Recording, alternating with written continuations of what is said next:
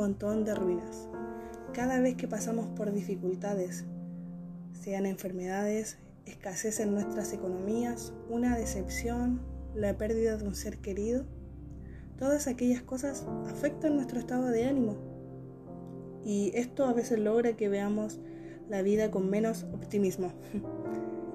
Me llama la atención que Abraham, el padre de naciones, el padre de multitudes, cuando es llamado por Dios, cada vez que hablaba con Dios edificaba altares.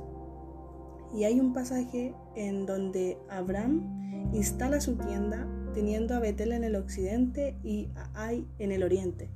¿Qué significa esto? A simple vista, nada. Pero, ¿sabes? En hebreo Betel significa casa de Dios y Ai significa un montón de ruinas. Y entre la casa de Dios y un montón de ruinas, Abraham edificó su altar. Te aseguro que en la casa de Dios encontrarás gozo, paz, alivio, descanso y sin dudar salvación. Pero también hay circunstancias en donde solo verás un montón de ruinas, en donde tú piensas que si todo te ayuda bien, como dice su palabra, ¿por qué suceden cosas que me son tan dolorosas? ¿Por qué suceden procesos que me duelen afrontar?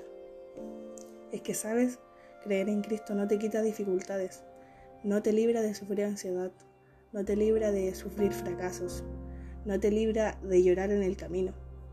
Y es que no se trata de tener una vida llena de éxitos tampoco.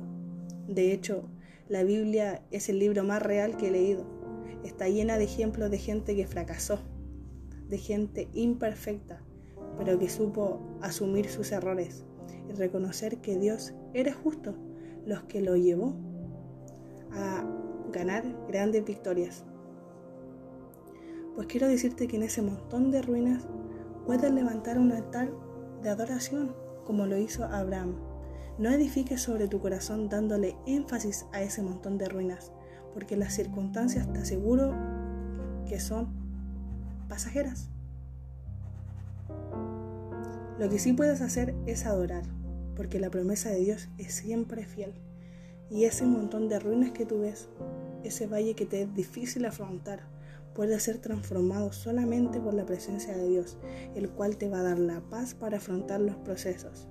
Decide afrontar ese montón de ruinas que observas cerca del corazón de Dios.